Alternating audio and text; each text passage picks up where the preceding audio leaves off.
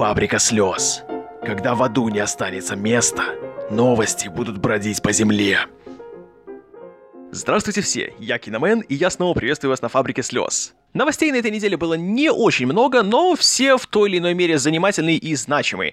И начну я сегодня с того, о чем, наверное, вы и так уже слышали изо всех возможных источников, а именно о том, что названы, наконец, номинанты на 89-й церемонии раздачи Оскаров, и тут, в принципе, все пошло без особых сюрпризов. Как и прогнозировали всякие и критики, и зрители, и все, кому не лень, фильм «Ла Ла Ленд» Теймина Шазела э, получил больше всех номинаций, и он все еще является фаворитом, и он по количеству, собственно, категорий, в которых он претендует, поставил рекорд, потому что у него аж 14 номинаций. В последний раз только получал только «Титаник», из которых он выиграл 11, а до него единственный фильм, который набрал аж 14 категорий, это был «Все о Еве» Джозефа Манкевича. И тот выиграл только 6 из 14. Сколько будет у Ла Ла Ленда, тяжело сказать. А, сразу можно понять, что все он не выиграет, потому что в одной категории, а именно за лучшую песню, он представлен аж дважды. Так что, по-любому, а, повторить э, успех «Возвращения короля», которое собрало 11 наград из 11, ему уже не суждено. Так или иначе, иначе, победит он или нет, э, можно сказать со всей уверенностью, что студия Lionsgate, которая его выпускала в прокат, уже вышла большим победителем на Оскарах, потому что у нее, по сути, по номинациям, она оказалась лидером, потому что в категории «Лучший фильм года» у нее представлено аж 4 фильма что практически неслыханно. Э, кроме La Land, у нее еще есть э, «Манчестер у моря», который выпускала компания Roadside Attractions, но Lionsgate является ее частичным владельцем. Также есть военная драма Мела Гибсона э, «По соображениям совести», которая оказалась очень неожиданным камбэком для Гибсона, который также номинирован как лучший режиссер. И, ко всему прочему, Lionsgate был дистрибьютором драмы «Любой ценой», которая была снята компанией CBS. И даже, я думаю, к удивлению многих, по крайней мере для меня, «Глубоководный горизонт», еще один большой релиз от Lionsgate получил две номинации, включая лучшие спецэффекты. Поэтому можно совершенно смело говорить, что человек, который отвечает за маркетинг Lionsgate и который продвигает их фильмы на награды, свою зарплату, мягко говоря, отрабатывает по полной. Также Оскары этого года будут большим прорывом для Амазона, который сумел таки обставить Netflix, став первым интернетным источником, у которого есть фильм, номинированный на лучший фильм на Оскарах, и это «Манчестер у моря» Кеннета Лонергана. Фильм, который они приобрели на Санденсе в прошлом году, если я ничего не путаю, миллионов так за 15, может даже и больше. И, конечно, нужно помнить, что э, они не финансировали съемки фильма, а были только дистрибьютором. Но уже сам факт того, что слово «Амазон» упоминается на Оскарах, причем в больших категориях, в том числе и еще и в режиссуре, и в написании оригинального сценария, и Кейси Эффлек все еще остается фаворитом в категории «Лучший актер в главной роли», это, конечно, для Амазона гигантский прорыв. И, среди прочего, окрыленные таким успехом, Amazon и Netflix еще больше открыли свои кошельки, и на Sundance в этом году стали тратить еще больше суммы на приобретение тамошних хитов, у которых, вероятно, мы будем слышать еще много-много чего в ближайшие месяцы. А вот у кого дела не очень, так это, например, у другого большого покупателя Sundance, у компании Fox Search Searchlight, которая в прошлом году наделала много шума, когда заплатила 17,5, кажется, миллионов за права на дистрибуцию фильма «Рождение нации» Нейта Паркера, о котором все говорили, что «О, это же будет фаворит на Оскарах, да, успех». А потом случилось то, о чем я уже неоднократно рассказывал, и о «Рождении нации» все забыли. Затем Fox Searchlight попытался исправить положение и приобрел по-быстренькому права для Джеки, чтобы выпустить фильм в конце года, чтобы претендовать на большие Оскары. Но тут тоже получилось не очень, и у фильма всего три номинации, главная из которых это, конечно же, главная женская роль Натали Портман, а также номинации чуть поменьше, такие как оригинальная музыка и дизайн костюмов. Разумеется, это не то, на что рассчитывала студия. А, также интересно, что студии вроде братьев Уорнеров или даже Диснея в категории «Лучший фильм» даже никак не представлены, хотя традиционно у них есть довольно серьезные кандидаты. У большой студии Fox ситуация немножко получше, у них есть скрытые фигуры, у которых есть куча номинаций, включая, конечно же, самую главную, но в целом, конечно, ситуация у них не самая завидная.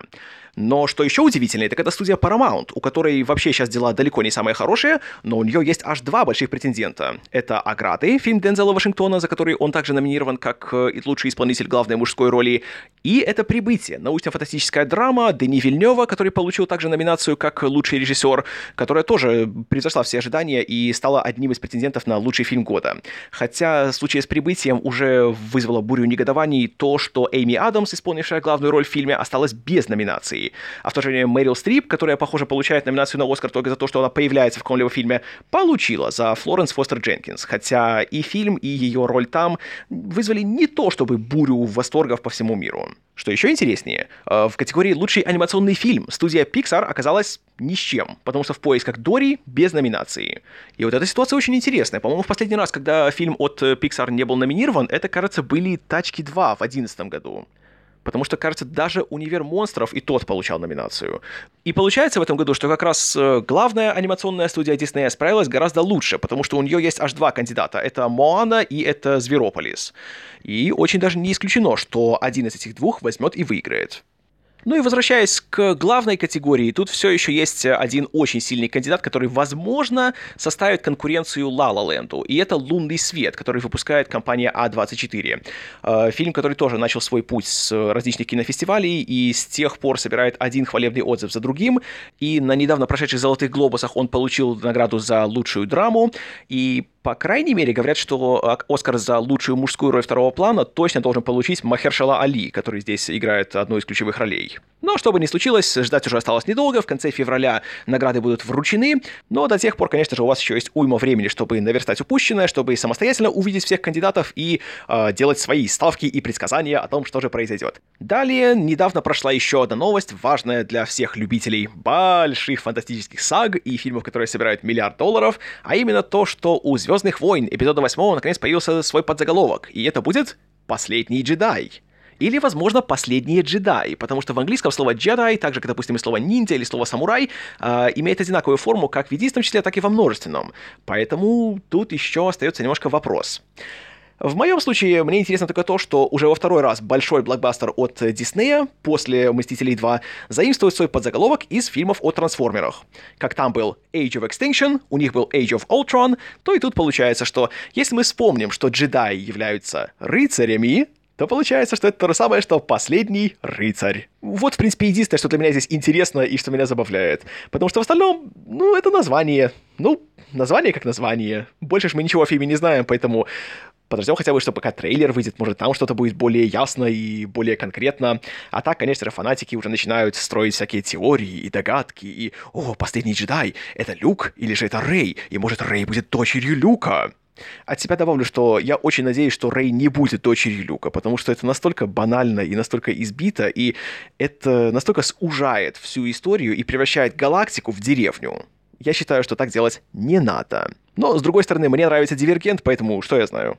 И есть еще одна новость из мира больших блокбастеров, уже теперь от студии братьев Warner'ов, и тут, к сожалению, тоже она не самая оптимистичная, потому что Флэш, который все еще запланирован э, к выходу на экраны на март следующего года, у которого все еще нет нового режиссера, теперь будет еще иметь нового сценариста.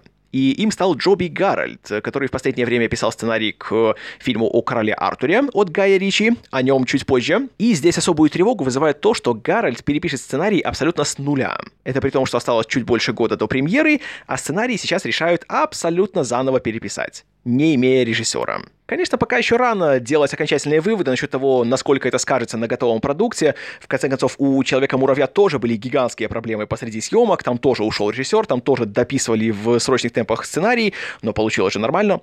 Что будет здесь? Опять-таки, я не хочу торопиться с выводами, я хочу оставаться оптимистом, но, если честно, как-то трудновато это делается в последнее время. Вот совсем. Ну, мне хочется думать, что, вероятно, кто-то на студии посмотрел уже отснятый материал для Лиги Справедливости и увидел, что тот флеш, который есть там, возможно, показал себя с какой-то новой стороны, поэтому нужно адаптировать его сольный фильм под этот образ. И, возможно, как раз он лучше, чем то, что планировалось изначально. Поэтому тут всякое может быть. Опять же, не я, я не я думаю вы, если, конечно, вы не работаете на студии, э, не знают, что происходит там за кулисами, поэтому хочется верить в лучшее. Но трудновато, скажу честно. Ну и к вопросу о Джоби Гарольде и короле Артуре. У него недавно появился очень коротенький новый трейлер, который идет меньше минуты и который показывает э, хитрую нарезку всяких динамичных и экшеновых сцен. И, скажу честно, все еще этот фильм у меня вызывает очень большие сомнения. Я уже, когда писал о первом трейлере для Люмьера, я выдал, конечно же, смешную шутку о том, что фильм нужно назвать э, «Карты, деньги, два Экскалибура». Потому что здесь король Артур, которого играет Чарли Ханом, который все еще пытается стать большой звездой экрана, и я надеюсь, что это у него это получится. А, он, получается, здесь э, показан уличным вором, у которого есть своя банда, и они носятся от тех, кто за ними гоняется, и они все такие крутые и хитрые и находчивые. А и есть злой король Джуд Ло, который, очевидно, незаконным путем заполучил власть, и у героя Ханума главная задача обставить этого Джуда Ло, который, судя по всему, еще и владеет какой-то магией. И да, тут, конечно, есть всякие классические элементы легенды о короле Артуре, вроде того, как он паркурит по улицам средневековой Англии на GoPro, или вроде того, как э, будет большая битва против каких-то страшных компьютерных великанов. Не знаю, фильм выглядит, откровенно говоря, нелепо, но есть надежда на то, что, по крайней мере, может, он не будет скучным. Я не то чтобы самый большой поклонник фильмов Гая Ричи о Шерлоке Холмсе, но признаю, что они, по крайней мере, смотрелись быстро, весело, динамично. Они бы вообще были прекрасны, если бы они не назывались Шерлок Холмс. Здесь Опять же видно, что для любителей сколь-нибудь э, хотя бы относительно серьезных исторических фильмов тут э, как-то ловить нечего.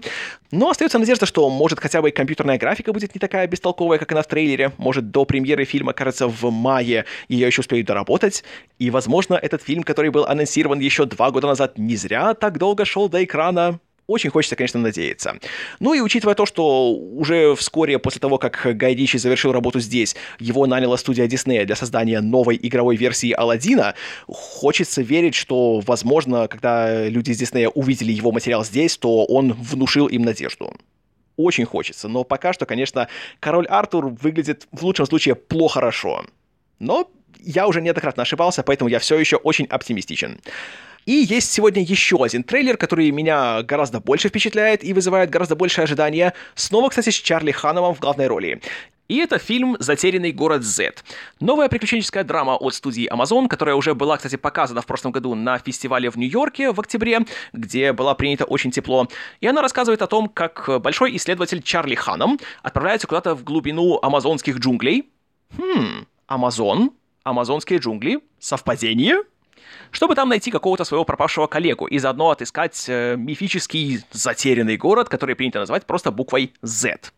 Э, трейлер выглядит очень, знаете, многообещающе и впечатляюще. Э, тут, разумеется, напрашивается банальное сравнение, и хочется сказать, что это как будто «Затерянный мир» или «Индиану Джонса» снял Терренс Малик. Здесь э, тоже есть какая-то медитативность, какая-то такая неторопливость в изображении и в повествовании. Здесь очень красивая операторская работа, за которую отвечает Дариус Хонджи, большой мастер своего дела. Здесь также, конечно же, есть фирменные маликовские кадры того, как солнечный свет пробивается сквозь кроны деревьев, и мы смотрим на него снизу вверх. И выглядит просто очень красиво. Фильм явно был очень недешевым, но есть такое чувство, что деньги тут потрачены не зря. А, продюсирует его Брэд Питт и Диди Гарднер через свою компанию Plan B, что уже тоже впечатляет. И в главных ролях здесь тоже хорошие люди, кроме Ханама. Тут есть еще Роберт Паттинсон, есть Сиена Миллер, есть Том Холланд что тоже очень даже внушает. И фильм вообще создает впечатление, что это будет приключенческая картина, но она такая скорее больше для взрослой аудитории, не для подростковой. И, если честно, таких вещей пока что я даже не вспомню, что еще можно сравнить с ним. И хочется надеяться, что э, овации, которые он э, собрал на фестивале в Нью-Йорке, были не зря, и ждать его осталось совсем недолго. Выходит он уже в конце апреля этого года.